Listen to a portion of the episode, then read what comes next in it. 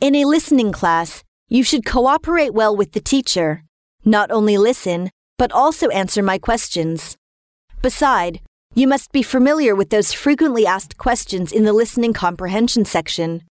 What is the relationship between the two speakers? Who can tell us what they are discussing? Where did this conversation most probably take place?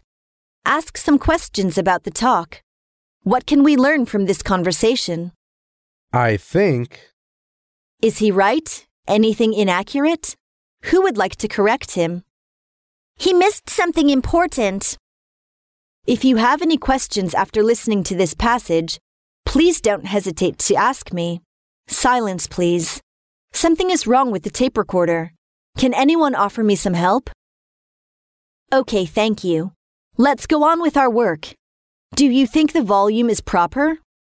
Those sitting at the back of the classroom, can you hear clearly? Can you hear me through the earphones? Speak more softly. Your volume is much too high.